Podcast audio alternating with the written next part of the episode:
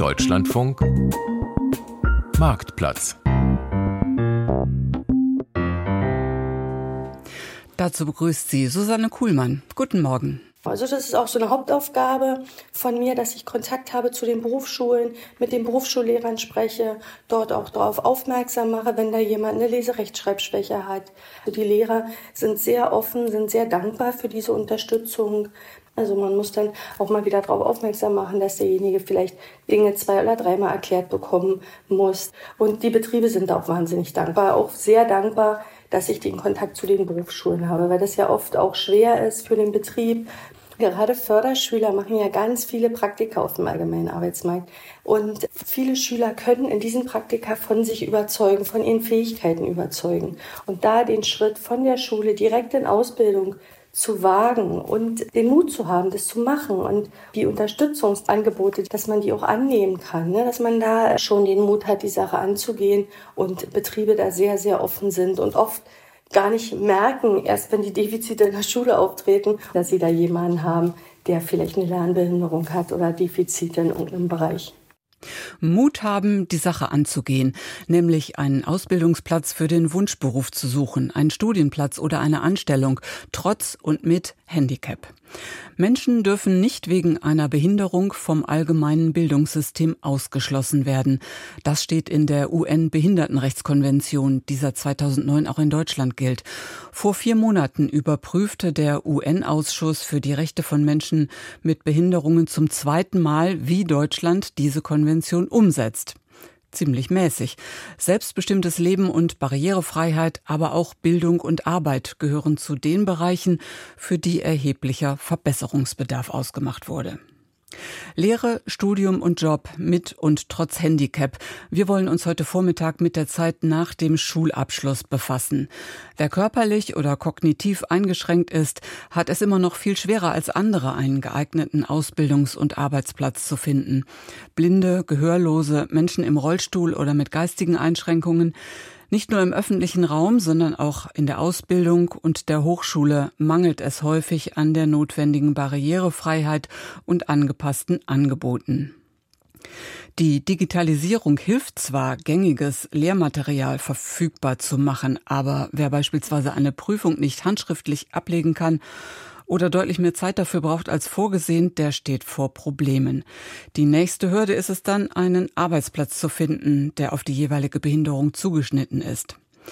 Wie kommen Personen mit körperlichen oder geistigen Einschränkungen an ihren Wunsch, Ausbildungs- oder Studienplatz?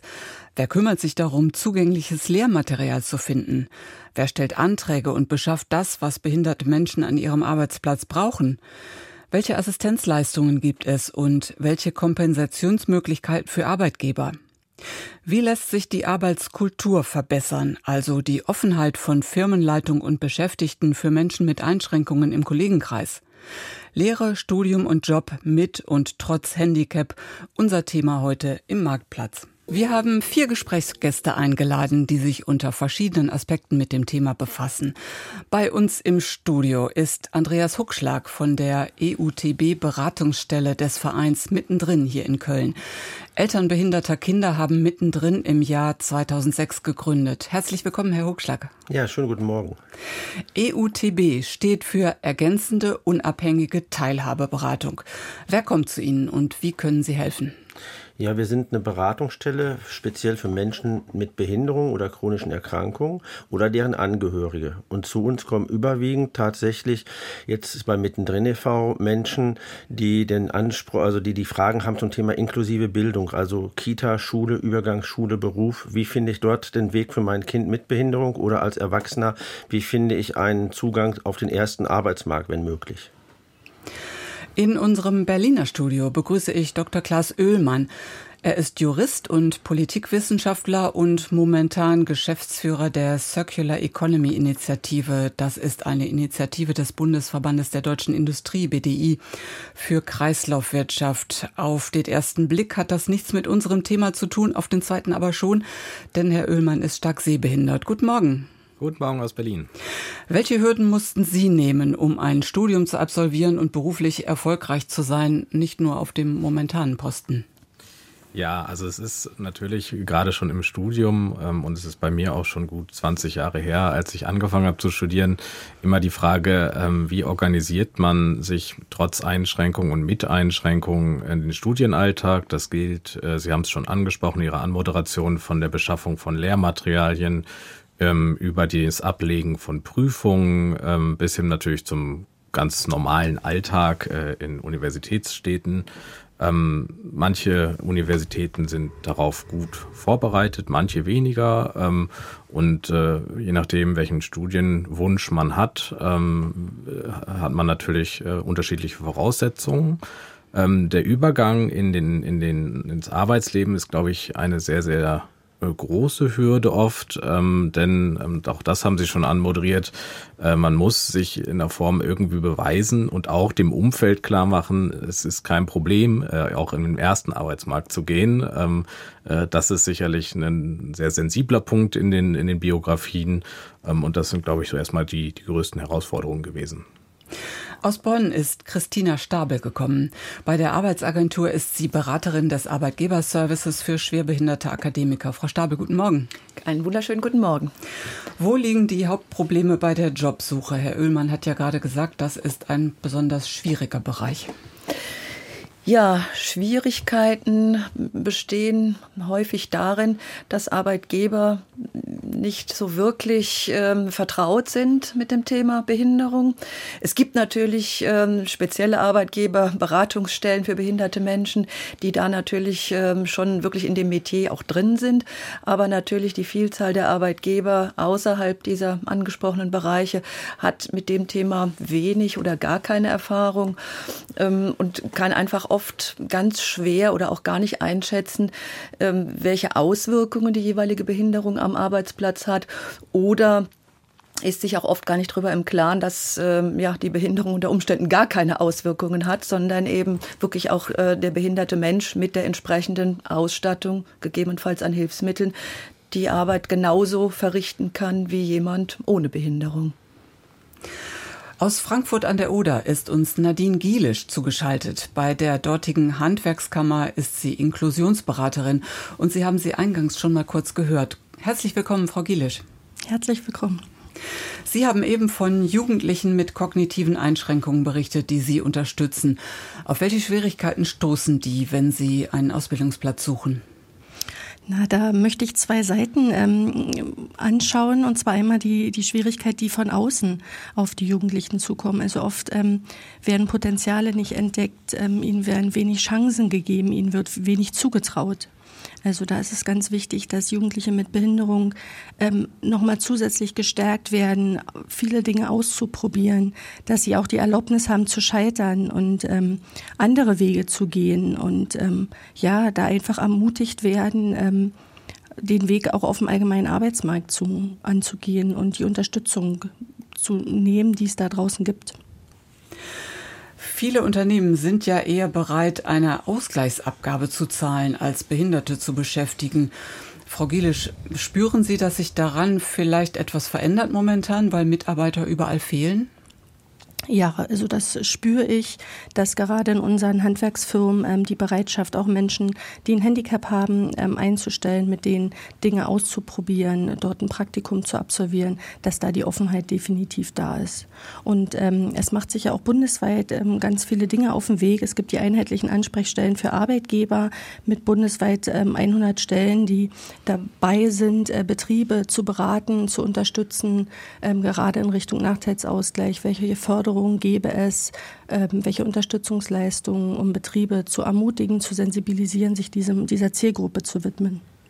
Frau Stabel, spüren Sie das auch im akademischen Bereich, dass ähm, Personen mit Einschränkungen vielleicht bessere Chancen haben als vor einigen Jahren mal? Ja, das kann ich ganz klar bejahen. Also unser Personenkreis der Arbeitgeber war früher schwerpunktmäßig zusammengesetzt aus Arbeitgebern im öffentlichen Dienst, Behörden, Ministerien ähm, Verwaltungen. Und inzwischen öffnet sich da doch der Markt ähm, zunehmend auch eben bei den Unternehmen der Privatwirtschaft, die dann durchaus auch großes Interesse haben, Menschen mit Behinderung einzustellen, oftmals sogar auch eigene Bewerberportal und Zugangswege haben für schwerbehinderte Kandidaten und Kandidatinnen. Das allerdings dann betrifft in aller Regel dann die großen Firmen und Unternehmen und Konzerne.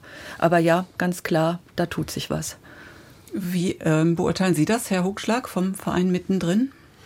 Ja, ich glaube, dass sich schon eine ganze Menge tut. Das Problem ist im Allgemeinen natürlich, dass sich halt der junge Mensch, egal ob er jetzt den Weg Richtung Ausbildung oder Studium einschlagen will, natürlich erstmal grundorientieren muss, in welche Richtung er später kommt. Und das war ja früher auch schon so. Studierst du denn jetzt gerne Kunstwissenschaft, weil dich das interessiert, oder studierst du etwas, wo du arbeitsmarktbezogen äh, bessere Erfolgsaussichten hast? Und da hat sich natürlich was dran geändert, dass der Arbeitsmarkt insgesamt ähm, durchlässiger geworden ist.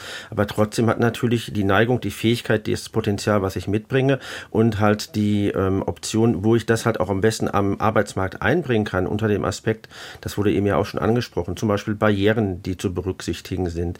Äh, auch Teilzeitausbildung gibt es ja mittlerweile, die können ja für den einen oder anderen aufgrund seiner Behinderung die einzigste Art und Weise sein, auf dem ersten Arbeitsmarkt eine Ausbildung zu machen und nicht auf einen anderen Arbeitsmarkt sozusagen verwiesen zu werden, der geschlossen ist.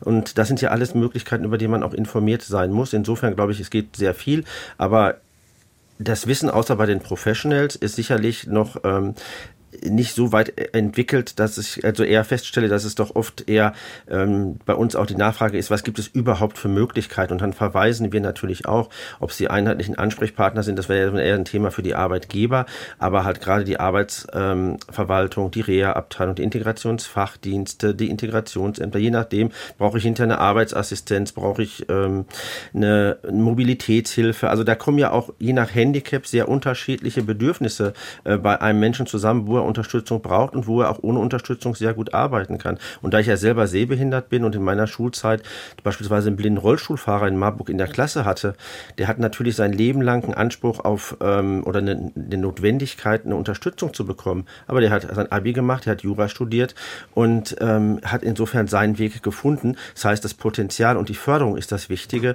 und das mit den Handicaps überwinden ist, glaube ich, tatsächlich eine individuelle Aufgabe auf der einen Seite, aber natürlich auch eine Aufgabe vom Arbeitgeber, dort offener zu sein und dann halt auch das zu leben. Und da war natürlich immer der öffentliche Dienst und auch die großen Firmen immer ein Vorreiter. Und das hat sich jetzt, glaube ich, im Sinne des Fachkräftemangels also ähm, weiterentwickelt, dass es halt auch in anderen Bereichen so ist. Selbst Handwerksbetriebe, Dachdecker kommen zu uns und sagen, wir können uns auch jemanden vorstellen, der, den kennen wir schon aus dem Praktikum, der hat eine Lernschwierigkeit, der wird wahrscheinlich nie den Abschluss als Geselle machen, aber wir können mit dem halt eben trotzdem im gewissen anderen Rahmen auf dem ersten Arbeitsmarkt, zum Beispiel über die unterstützte Beschäftigung, ähm, ihm einen Weg zeigen. Das sind allerlei Aspekte, die zu beachten sind. Und Sie, Herr Oehlmann, abgesehen davon, dass ein Ausbildungs- oder Studienplatz und der spätere Arbeitsplatz ja technisch so gestaltet sein müssen, dass ein Mensch im Rollstuhl oder mit einer Seh- und Hörbehinderung oder Hörbehinderung damit klarkommt. Sie haben mir im Vorgespräch gesagt, dass die Arbeitskultur im Unternehmen von zentraler Bedeutung ist. Was genau meinen Sie damit? Äh, ja, ich denke, es sind tatsächlich äh, drei Ebenen, die, die eine Rolle spielen. Diese ganze technische Infrastruktur und Unterstützungsleistung ist essentiell, das ist ganz klar. Ne? Das, das braucht auch der Arbeitgeber und der Arbeitnehmer, damit die äh, Voraussetzungen gut sind.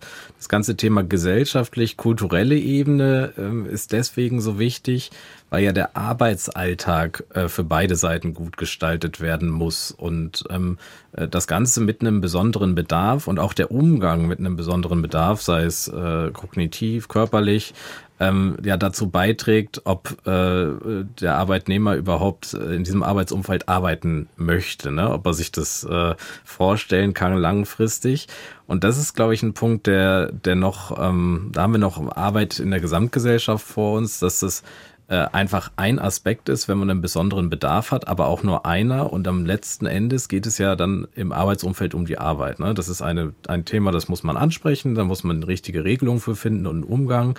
Es darf natürlich aber nicht das Hauptthema im Alltag werden, ne? auch für die Kollegen nicht. Ähm, und die Offenheit, eine klare Kommunikation, verlässlich für beide Seiten, das ist ein Punkt, der äh, zumindest nach meinen zehn Jahren Berufserfahrung ähm, wirklich auch essentiell ist, damit man erfolgreich, sicher und auch mit einem guten Gefühl zur Arbeit gehen kann. Wie bekommt man das denn hin? Was kann der behinderte Mensch, der da im Kollegenkreis neu auftaucht, machen und was können die bisher schon dagewesenen Beschäftigten und, äh, Beschäftigten und auch die Firmenleitung tun, um dieses Klima zu verbessern? Also aus meiner äh, Perspektive äh, ist es immer wichtig, beim, bereits beim Eintritt ne, in ein Praktikum oder äh, in, in, in den Job selbst, ähm, äh, zunächst natürlich äh, mit der Personalabteilung, wenn es denn eine gibt, äh, vorab äh, besondere Bedarfe zu klären, zu besprechen, auch äh, vielleicht direkt anzusprechen, ähm, was denn für die äh, behinderte Person selbst angenehm ist im Umgang. Ne? Das gleiche dann auch mit, wenn es einen gibt, dem direkten Vorgesetzten, sodass auch das verankert ist im Betrieb und dass gerade auch diese Personen, also die Vorgesetzten, eine Funktion übernehmen können, um das in die Kollegenkreis, Kolleginnenkreis hinein kommunizieren zu können.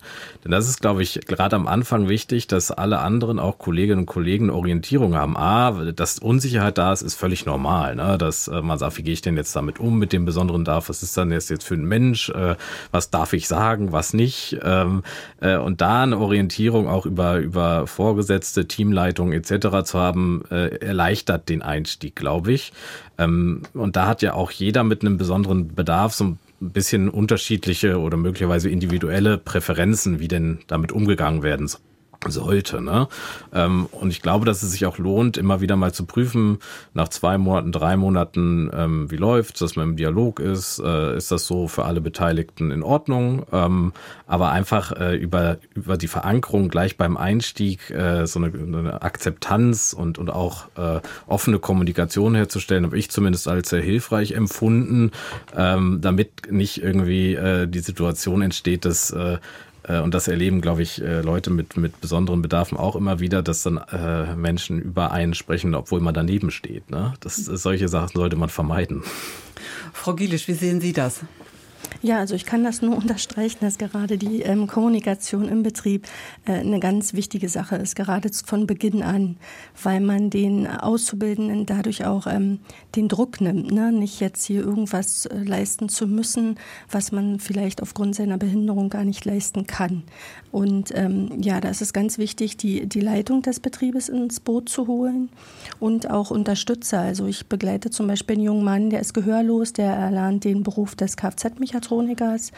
Und da sind wir jetzt gerade dabei, mit dem Integrationsfachdienst mal so eine ähm, Teamrunde zu organisieren, ne? dass da jemand kommt vom Integrationsfachdienst, der für den Bereich Hören zuständig ist, der dort im Team ähm, mal klar macht, wie ist es so als gehörloser Mensch, welche Dinge nehme ich wahr, wie nehme ich Dinge wahr, was ist das Besondere, wie, der, wie ist der Umgang damit dass da auch ähm, Missverständnisse und Unsicherheiten und halt auch oft Ängste. Ne? Bei den Kollegen sind oft ähm, Ängste auch da, wie spreche ich ihn an, ähm, versteht er mich, tippe ich ihn an, ähm, also da ähm, eine Transparenz herstellen und die Unsicherheit nehmen und ganz offen mit den Kollegen drüber reden.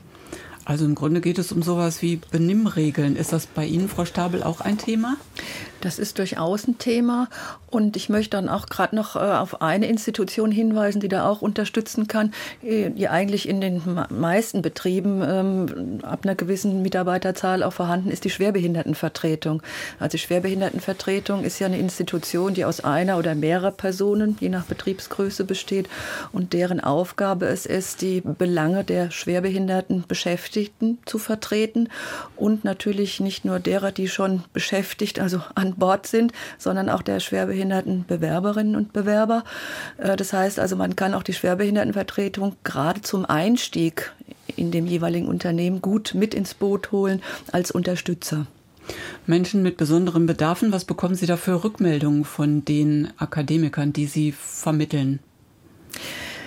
Ähm, also wenn es gut vorbereitet oder wenn der Einstieg ins Berufsleben oder in die jeweilige Firma gut vorbereitet ist, sprich wenn genügend Vorlaufzeit ist, um einen Arbeitsplatz bei Bedarf eben entsprechend auszustatten mit Hilfsmitteln, wenn ähm, eben Kollegen, Vorgesetzte informiert sind, dann klappt das in aller Regel auch.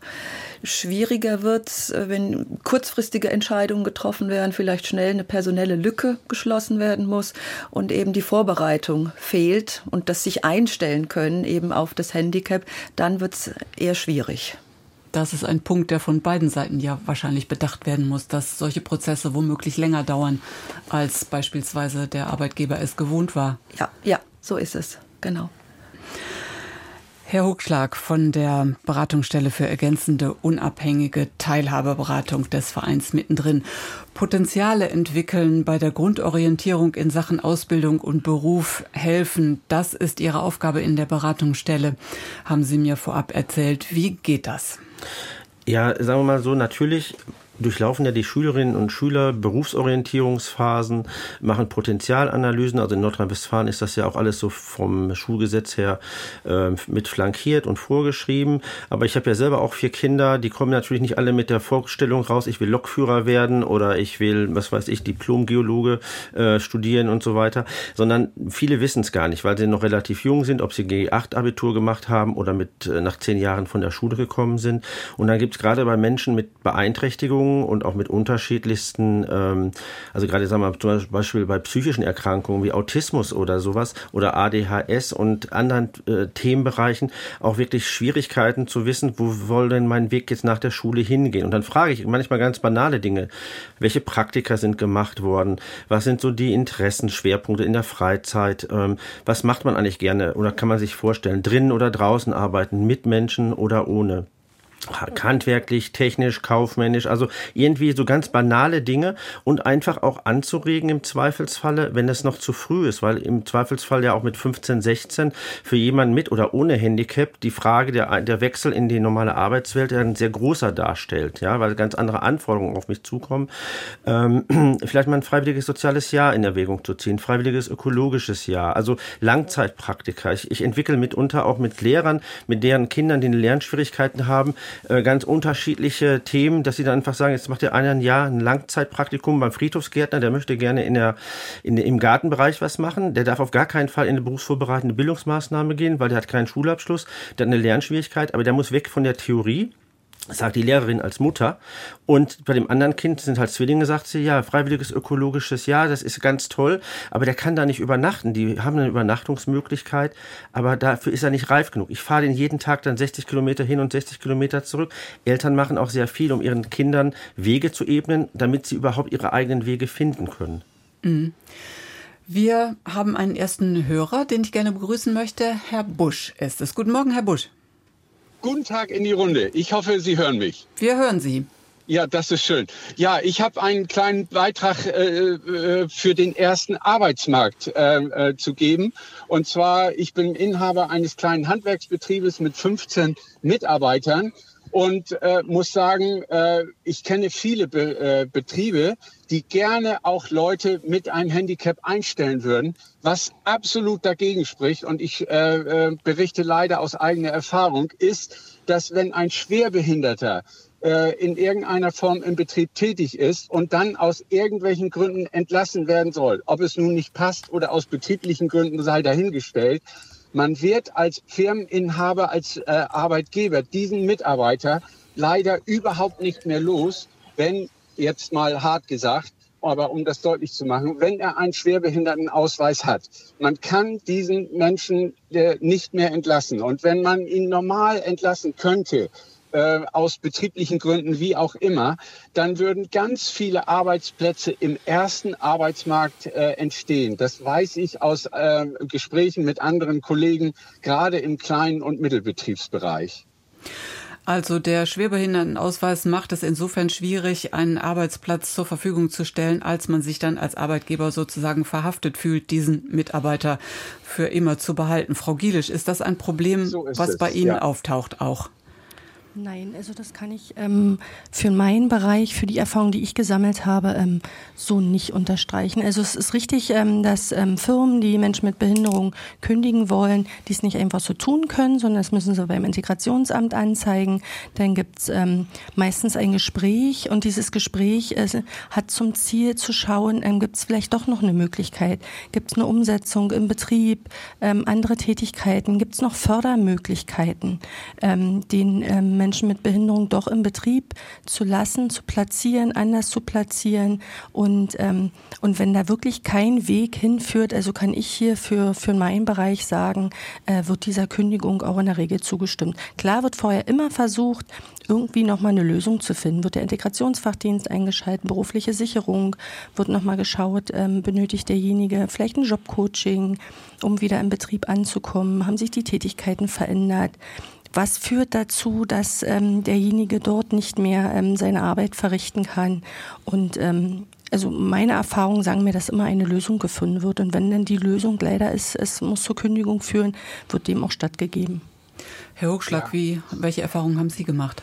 Also ich war ja sehr jahrzehntelang im öffentlichen Dienst Schwerbehindertenvertretung und habe da jetzt nicht nur das im öffentlichen Dienst erlebt, sondern natürlich auch auf Seminaren oder auch jetzt in der Praxis. Selbst wir als mittendrin haben auch schon ähm, die Erfahrung gemacht, dass Mitarbeiter mit einer Schwerbehinderung ähm, auch im Idealfall guckt man natürlich, dass man innerhalb der Probezeit ähm, versucht ähm, zu sagen, ob ein Mitarbeiter eine Behinderung hat oder keine.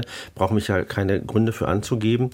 Und nach der Probezeit ist es doch so, dass gerade aus betrieblichen Gründen, ähm, dass eigentlich aus meiner Erfahrung, genau wie das äh, Frau Giedisch gerade auch gesagt hat, die Zustimmung des Integrationsamtes erfolgt, wenn es halt ähm, vorher eben zu einer, keine anderen Lösung kommen konnte.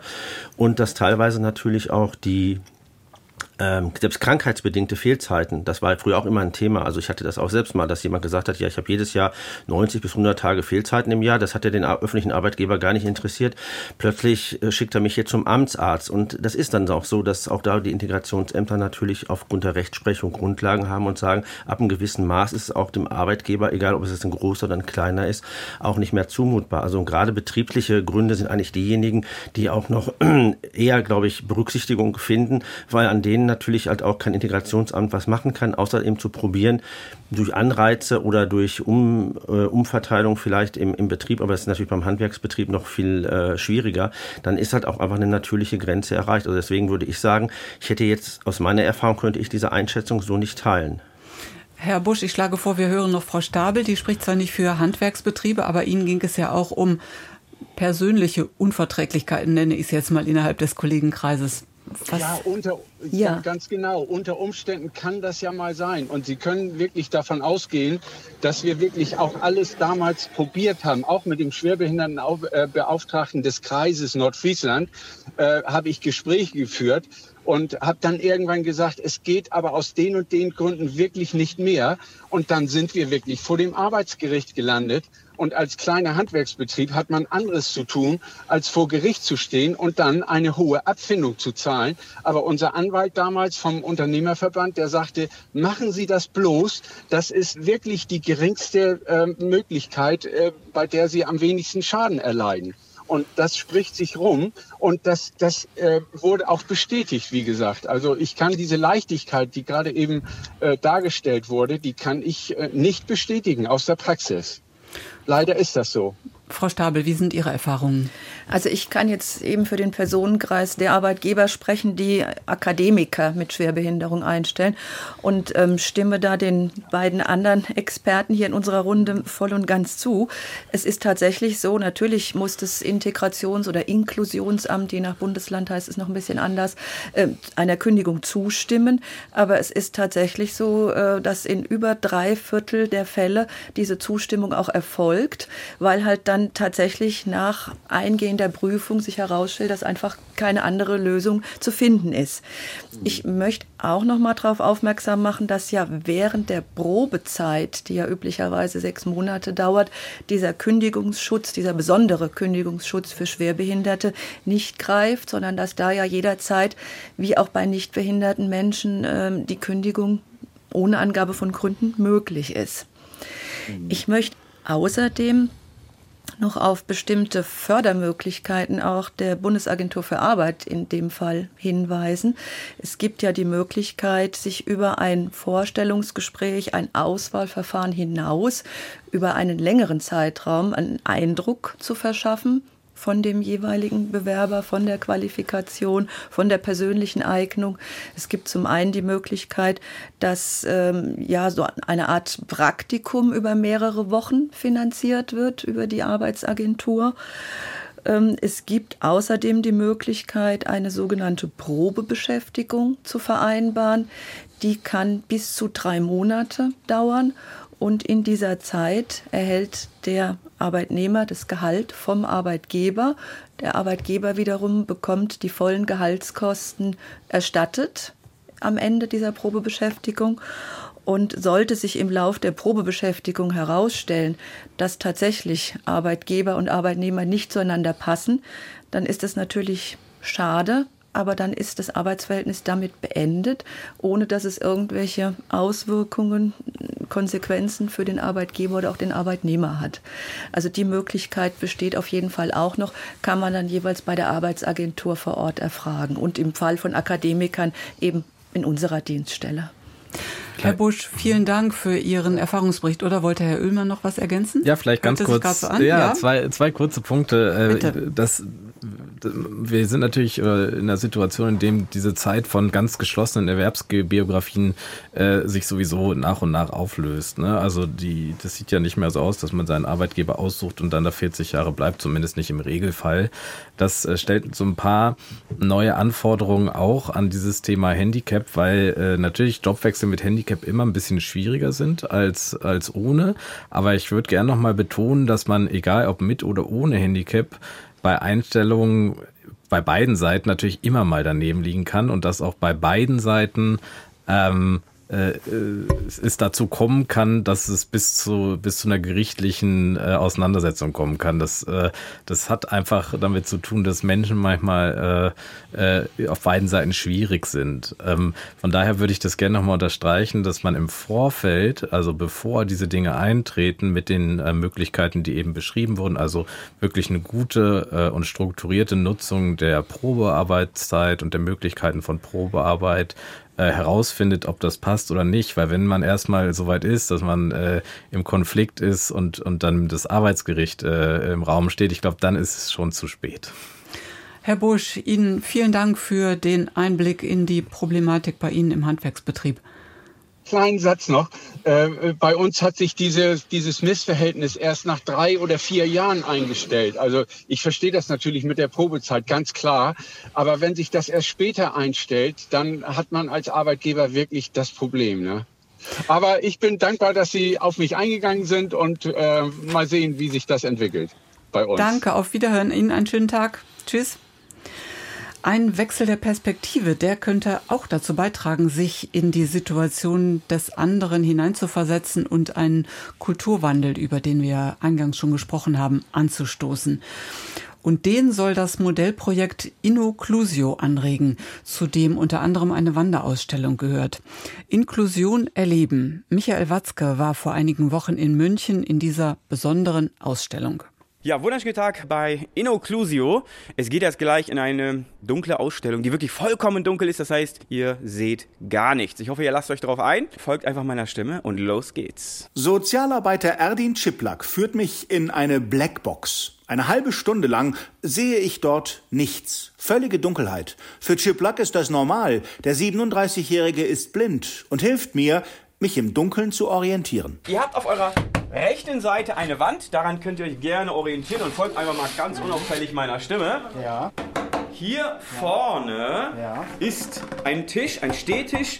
Daran bleiben wir dann am besten kurz stehen. Und ich warte mal, bis die anderen auch da sind. In mehreren Übungen sollen wir nun Gegenstände durch Hören und Tasten erkennen und lernen, ohne Augenlicht unseren anderen Sinnen umso mehr zu trauen und unserem Guide. Wir öffnen den sehenden Menschen die Augen. Das heißt, nachdem sie hier rausgehen, haben sie einen ganz anderen Blickwinkel und merken eigentlich, dass Menschen mit Beeinträchtigung oder hier im dunklen Bereich blinde Menschen, sehbeeinträchtigte Menschen genauso Menschen sind wie alle anderen auch. Die Blackbox ist eine von zwei Welten der Wanderausstellung Innoclusio. Nach dem dunklen Teil wartet der helle Abschnitt und auch der fordert meine Gewohnheiten und Gewissheiten heraus. Die einzelnen Stationen sind interaktiv gestaltet und haben Titel wie Barrieren bei der Arbeit. Wähle ein Thema. Physische Barrieren, digitale Barrieren. Machen wir mal digitale Barrieren. Okay. Ich tue mich schwer mit Tabellenkalkulationen. Ich habe Dyskalkulie was bedeutet, dass mathematische Symbole für mich eine Herausforderung sind. Außerdem fällt es mir schwer,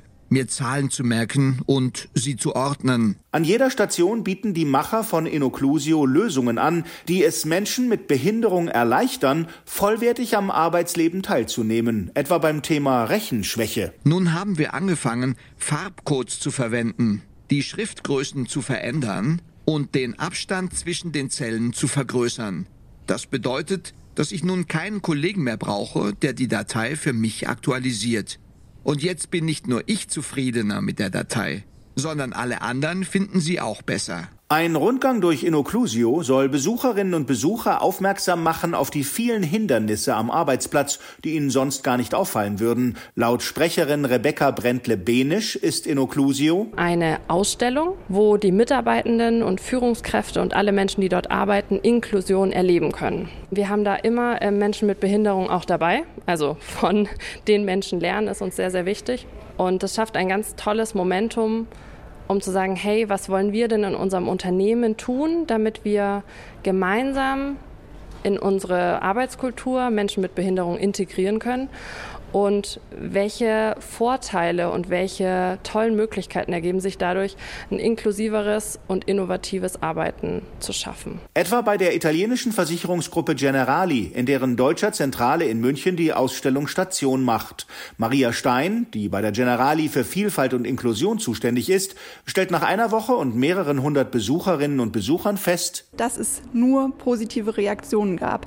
Die wichtigste Erkenntnis ist oder das Wichtigste, was wir mitnehmen, dass ähm, wir hier noch offener miteinander über Menschen mit Behinderung, Menschen ohne Behinderung sprechen, aber auch eben mit denjenigen, die das selber betrifft.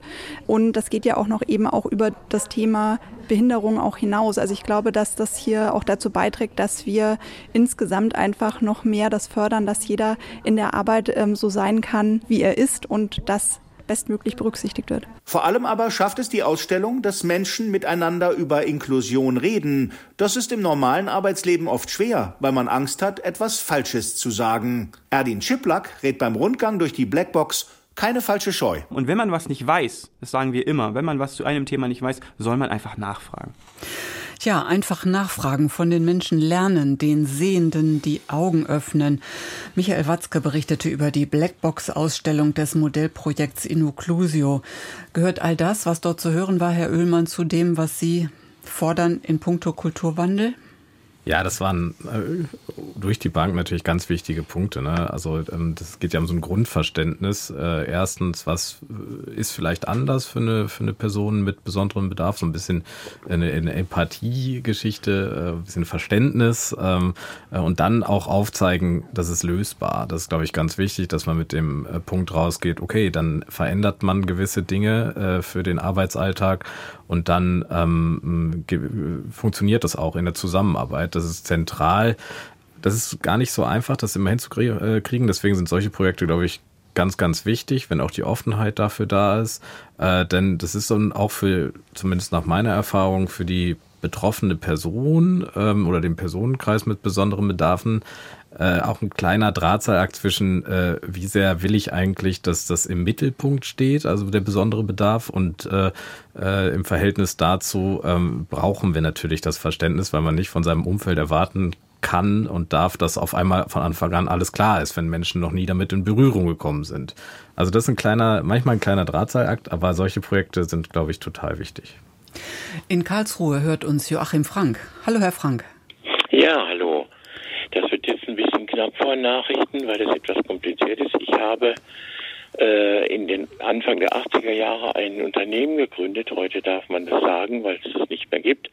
Frank Audio Data. Und das Audio Data deutet auch einen Teil unserer Aktivitäten. Wir haben nämlich Computerarbeitsplätze, damals begann das PC-Zeitalter, ausgestattet mit äh, Sprachausgabe, mit einem speziellen Hörschirm und mit Breilzeilen, also Blindenschriftzeilen. Heute ist ja der Louis Breil-Tag, äh, kam im Deutschlandfunk auch heute Morgen im Kalenderblatt.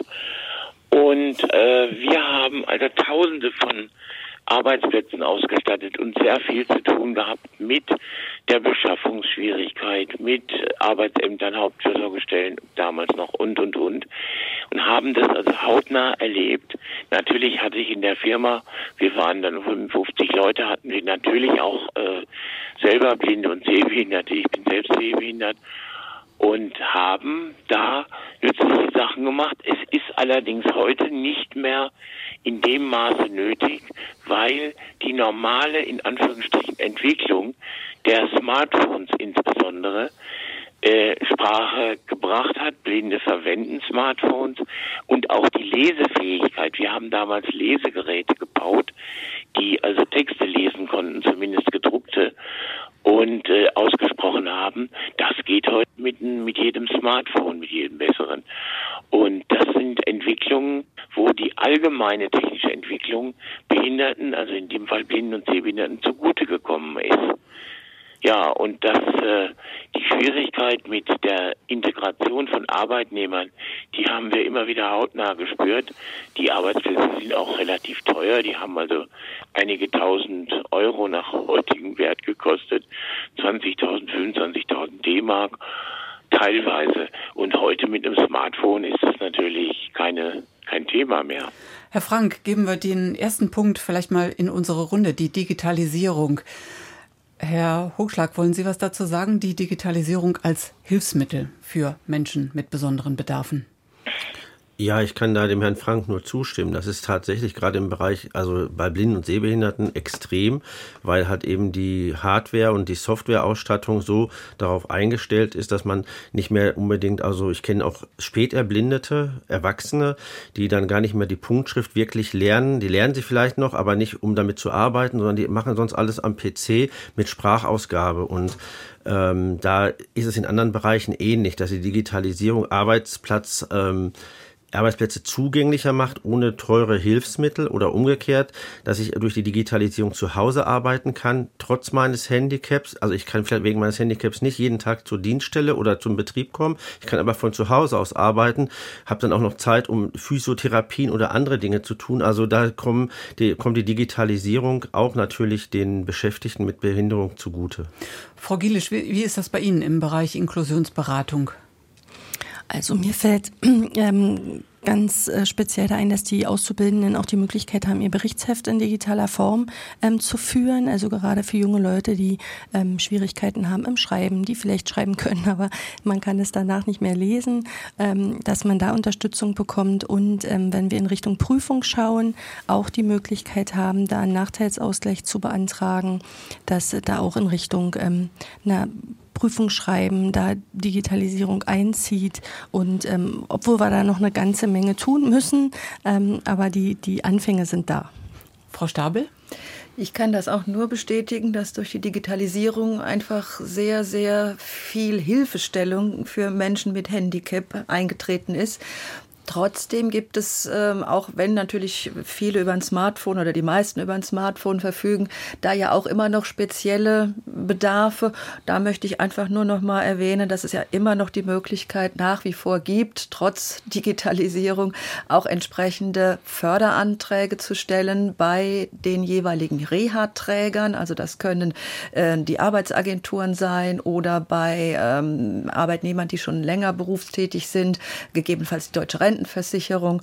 Also da gibt es Fördermöglichkeiten, die wir vielleicht dann später nochmal ansprechen können. Herr Frank, Ihnen vielen Dank für Ihren Bericht. Uns hört auch Frau Eich. Die möchte ich jetzt herzlich begrüßen. Guten Tag. Hallo. Was ist Ihr Anliegen? Äh, meine Frage ist, also ich habe selber eine Behinderung. Ich habe eine Einstufung, also ein GDB von 40. Ähm, und äh, ja, wollte halt gerne gucken, ob ich äh, auf 50 und damit halt auf die Schwerbehinderung komme. Mir ist aber verschiedentlich gesagt worden, dass das sehr dumm wäre, das zu machen, während oder bevor man sich bewirbt. Ähm, ähm, und dass mir das halt sehr stark schaden würde. Ich verstehe das ehrlich gesagt nicht, warum das so sein sollte. Das wäre halt meine Frage, ist das tatsächlich unklug? Und wenn ja, warum? Herr Hochschlag und Frau Gelisch, können Sie was dazu sagen?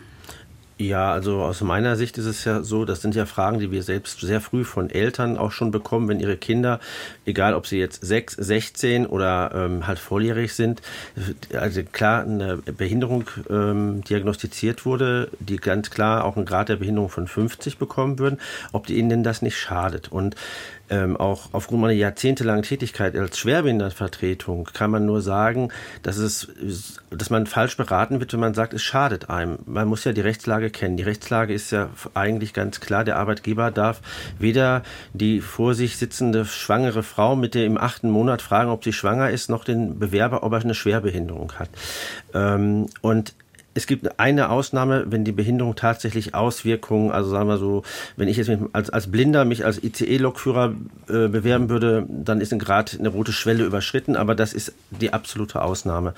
Und wenn ich dem Arbeitgeber das nicht mitteile, mir hat also ein Jurist letztes Jahr noch auf dem Seminar dazu gesagt, selbst in dem Mitarbeiterfragebogen darf ich, nachdem ich praktisch eingestellt worden bin, ich habe die Zusage bekommen, auch bei dem Feld schwerbehindert ja, nein, gleichgestellt ja, nein. Das wäre ja nachgelagert, kann ich auch die Schwerbehinderten-Eigenschaft, selbst wenn ich die schon habe, nicht ankreuzen, weil das ja im Prinzip sonst auch dem Arbeitgeber noch die Möglichkeit gibt, seine Zusage zurückzuziehen. Also rein rechtlich gesehen sehen wir da keinen Hinderungsgrund drin, sondern im Gegenteil, man muss sich nur selber überlegen, ist das ein Stück Papier, wenn ich den Grad der Behinderung anerkannt bekomme von 50 oder brauche ich den irgendwann mal und sagt das dem Arbeitgeber, weil ich möchte gerne die Zusatzurlaubstage oder den erweiterten Kündigungsschutz in Anspruch nehmen. Da muss ich das dem Arbeitgeber mitteilen, aber also unsere Erfahrung ist die und auch auf den Webseiten, auf denen wir auch selber dazu verlinken auf unserer Homepage, zum Beispiel zur Landesbehindertenbeauftragte, wird auch diese Rechtsauffassung bestätigt. Also das ist jetzt aus meiner Sicht tatsächlich so, dass Sie sich da aus äh, meiner Erfahrung keine Gedanken machen sollten. Aber vielleicht ist die Frau Stabel ja auch da ähm, vom Fach. Ja, da äh, kann ich auf jeden Fall was dazu sagen. Ähm, also ich kann das nur unterstreichen. Äh, es äh, bietet eher Vorteile auf jeden Fall, wenn man äh, dann schon über den Schwerbehindertenausweis verfügt.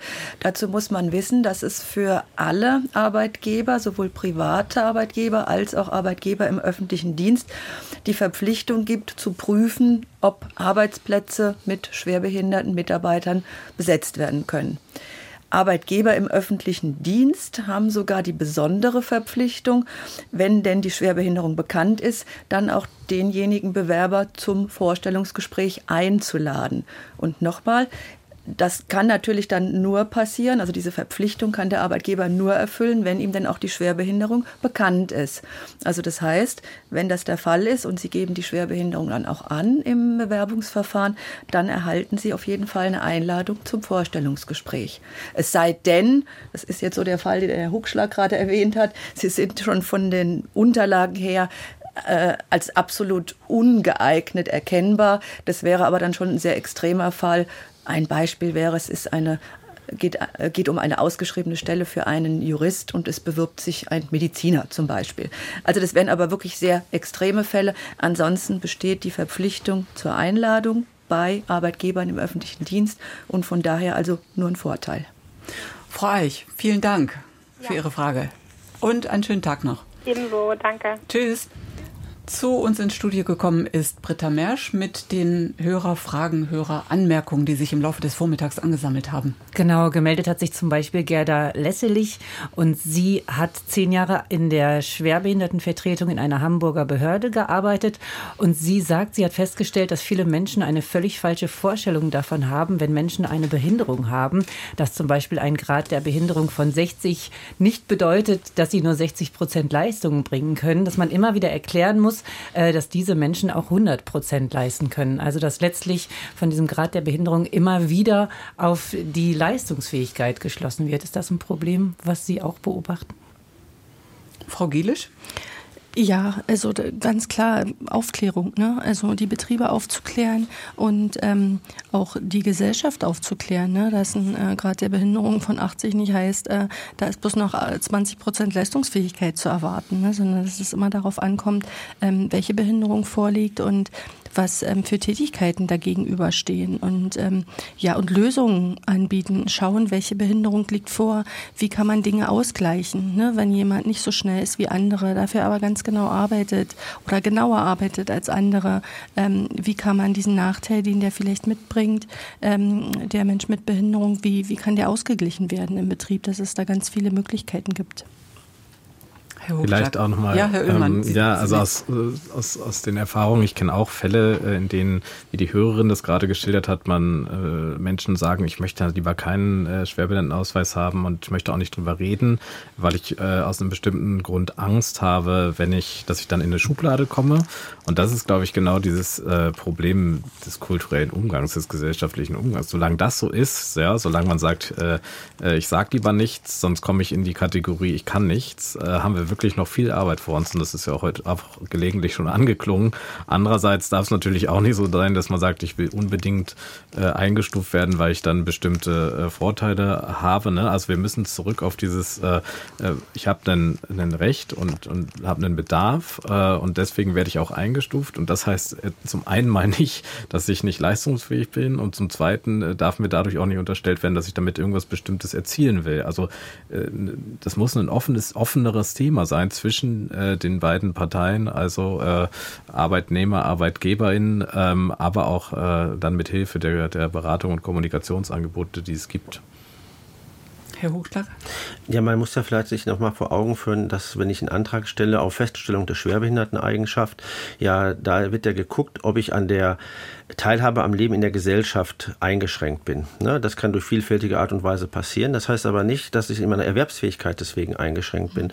Und da sind für mich natürlich die Rollstuhlfahrer, die Blinden, die Mehrfachbehinderten, die in Grad der Behinderung von 100 haben, immer ein sehr schönes Beispiel auch bei uns in der Beratung, um mitunter mal Betroffenen oder auch Eltern oder eben auch natürlich an, also Institutionsangehörigen oder Arbeitgebern nochmal zu spiegeln, dass halt der GDB von 100 überhaupt nicht heißt, dass der Mensch nicht leistungsfähig ist oder, sondern im Zweifelsfalle ist ja sogar, ähm, wir haben ja auch, also wir arbeiten ja selbst in unserer Beratungsstelle, wir sind fast überwiegend ja nur Menschen, die entweder im Rollstuhl sitzen, die nicht sprechen, die nicht hören können, die, die schwieriger sehen können. Also wir, wir arbeiten ja selber auch alle behinderungsübergreifend und das funktioniert ja auch. Also da kommt es nicht auf den GDB drauf an. Man muss natürlich gucken, dass halt eben dann die Arbeitsrahmenbedingungen ähm, passen. Aber so wie sagen, dieser GDB von 100 ist eben nicht dafür gedacht, die Arbeitsmarktfähigkeit zu prüfen, sondern tatsächlich zu gucken, wie ist man am Le an der Teilhabe am Leben in der Gesellschaft? Also kann ich einfach zum Konzert gehen? Kann ich öffentliche Verkehrsmittel benutzen? Und, und, und. Das sind halt Fragen, die damit äh, geprüft werden.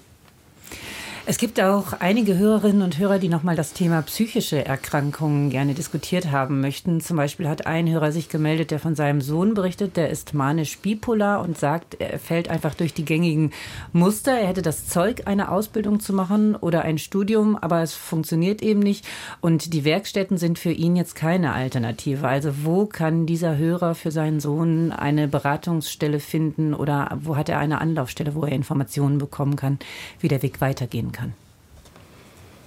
Ja, das ist normalerweise auch in dem Fall so, dass mal ähm, die, die Hauptakteure sind ja die Arbeitsämter mit der Reha-Beratung, die Integrationsfachdienste.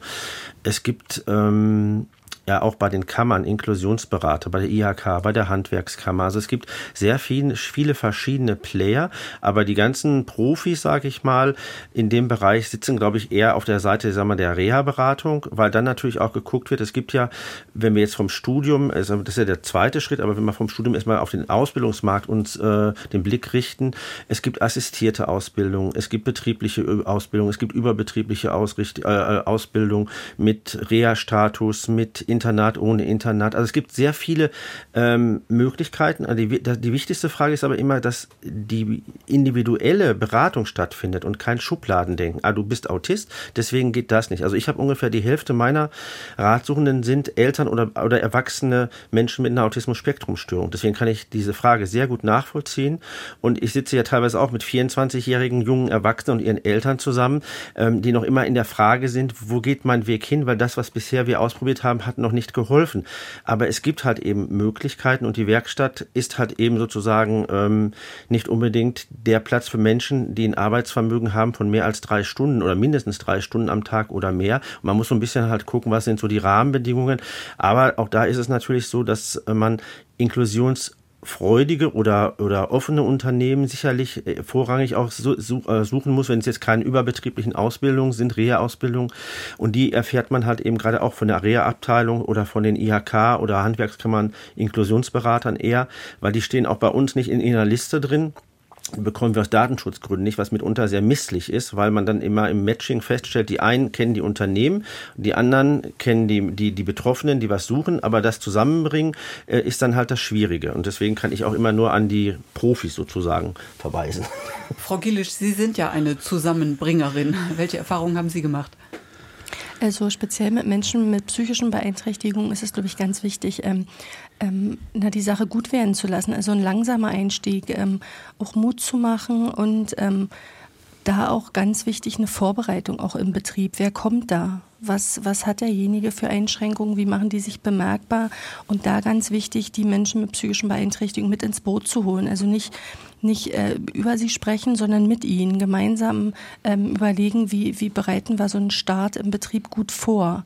Ähm, dem, dem Thema auch einen Platz zu geben. Also wirklich zu sagen, man setzt sich mit ähm, unmittelbaren Kollegen ähm, zusammen und überlegt, wie, wie gehen wir damit um, wenn ich ein Tief habe, wie, wie macht sich das bemerkbar, bin ich öfter krank, also äh, so, so eine Notfallpläne erarbeiten. Was passiert, wenn ich ähm, so ein Blackout am Arbeitsplatz habe? Wie, wie kann ich damit umgehen? Um da auch so ein bisschen Sicherheit ähm, für die jungen Menschen herzustellen, aber auch Sicherheit natürlich für den Arbeitgeber, ne? da auch Ängste zu nehmen, wo wir wieder bei dem Thema sind. Ne? Dinge ausprobieren, aber auch beratend und begleitend zur Seite stehen.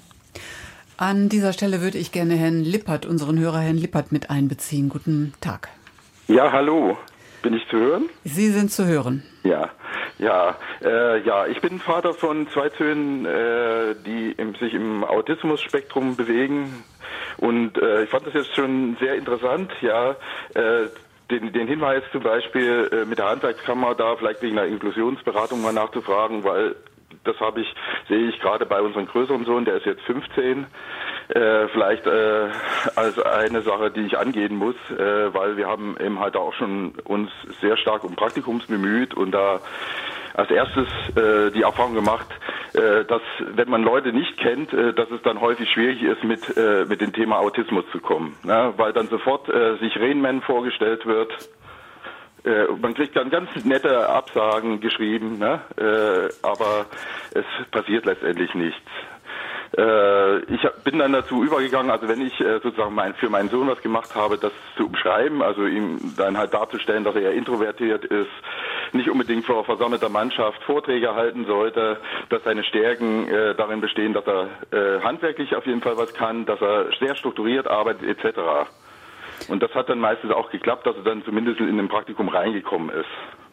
Herr Lippert, danke für Ihre Schilderung. Frau Stabel möchte noch was dazu sagen. Ich möchte noch mal das ergänzend bekräftigen, was Herr Huckschlag schon sagte, dass man sich also auf jeden Fall dann an die Reha-Beratung der Arbeitsagenturen wenden kann. Es gibt also dort spezielle Berufsberater für Jugendliche mit Handicap, die sich also in dem Metier sehr gut auskennen, die ergänzend auch dann noch den ähm, Arbeitsagenturarzt oder auch den berufspsychologischen Dienst einschalten können, um dann auch noch mal entsprechend entsprechende Hinweise und Gutachten zu bekommen, äh, um von da ausgehend dann einfach zu planen, wie kann der weitere Weg sein. Und das Ganze ergänzt auch dann natürlich durch entsprechende finanzielle Fördermöglichkeiten, die auch an Ausbildungsbetriebe gerichtet sind. Also da gibt es auch verschiedene Möglichkeiten, Ausbildungszuschuss etc. Ähm, und nicht zuletzt äh, kennen die Kollegen, die Reha-Berater natürlich auch ihre Betriebe im Umfeld und äh, können da schon äh, sehr gut einschätzen, eben bei welchem Betrieb äh, man Versuche starten könnte oder wo es vielleicht weniger sinnvoll ist. Herr Lippert, Dankeschön und Ihnen einen guten Tag.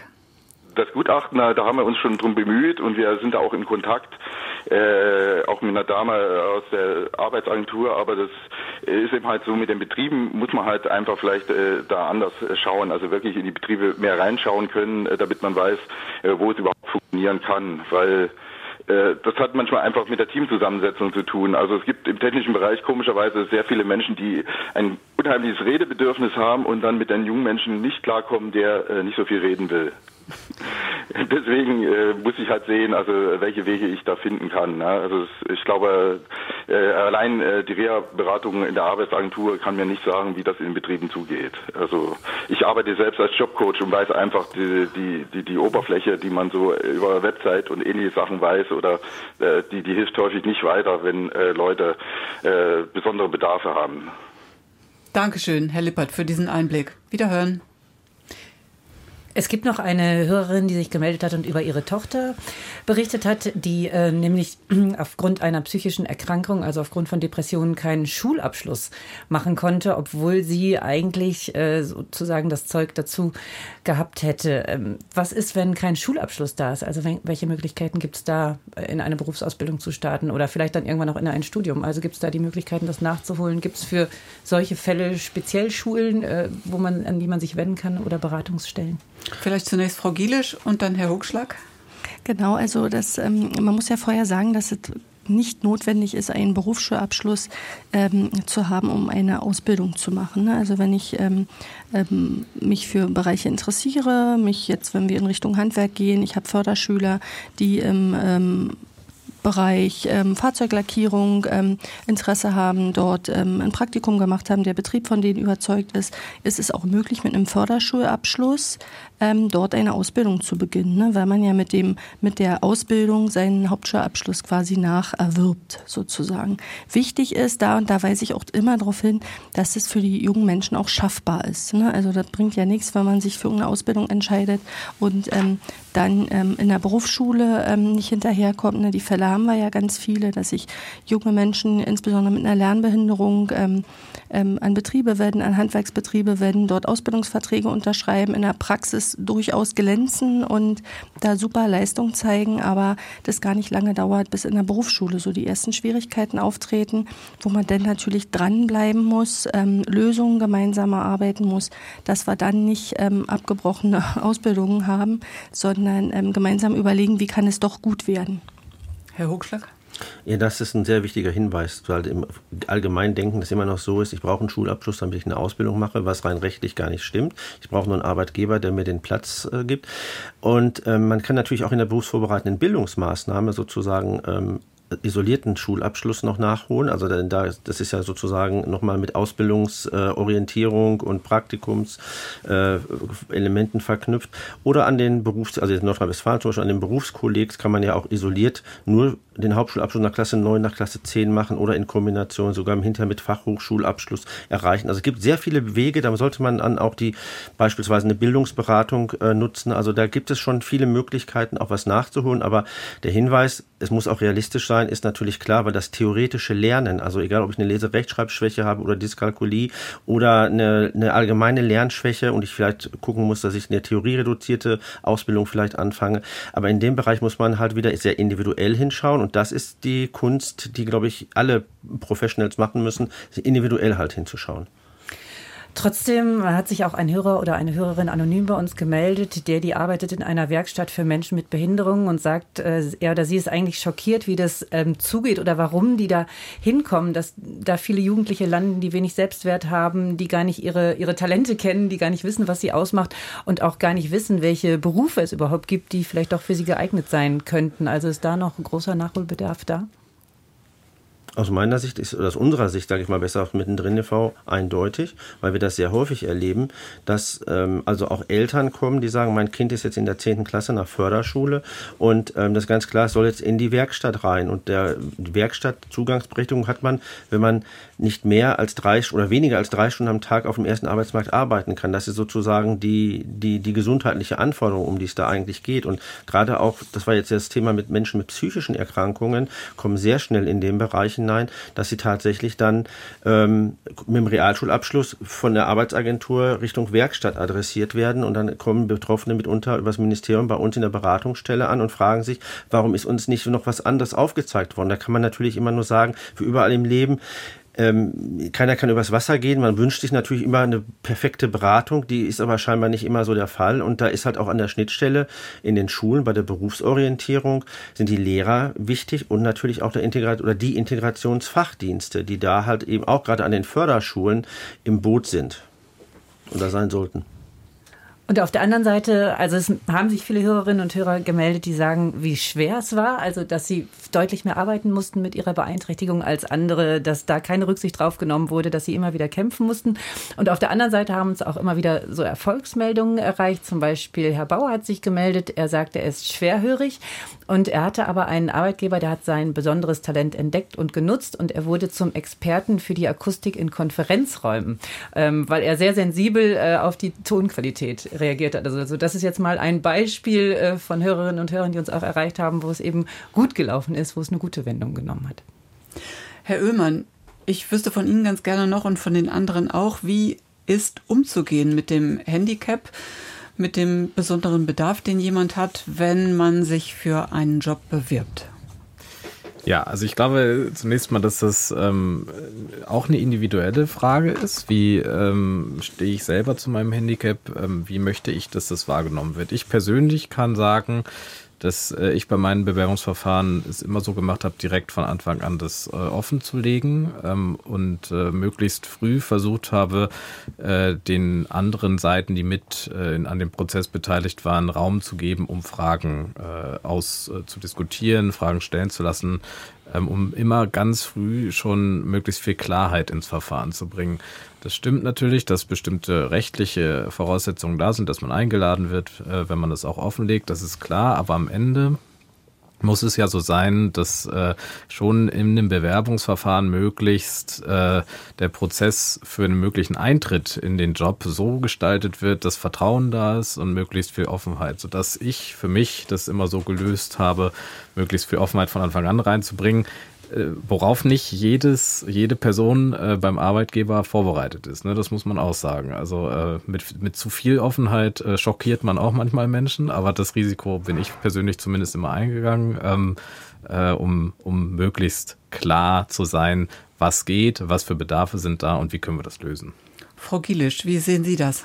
Ja, ich kann das nur unterstreichen. Also so ein Ausbildungsverhältnis, äh, wenn wir jetzt in Richtung Ausbildung schauen, ist halt auch ein Vertrauensverhältnis. Ne? Und wenn ich da ähm, nach einem Jahr damit komme, also ich hatte Jugendliche, die haben eine Insulinpumpe über ein Jahr versteckt in, der, in, der, in der Tasche geführt und ähm, äh, wo man dann auch von den Betrieben auch oft hört, Mensch, äh, warum hast du das nicht gesagt? Ne? Was hätte ja alles passieren können? Also auch so den, den ähm, Unfallschutz, äh, welche Gefahren werden da eingegangen. Also ich bin auch, plädiere immer dafür, ähm, offen, ehrlich damit umzugehen und äh, dem Thema halt auch Raum zu geben. Das nicht einfach zwischendurch, zwischen Tür und Angel mal kurz anzusprechen, sondern es gut vorzubereiten, gemeinsam mit den, mit den Betroffenen gut vorzubereiten und dann ähm, das offen anzusprechen, genau.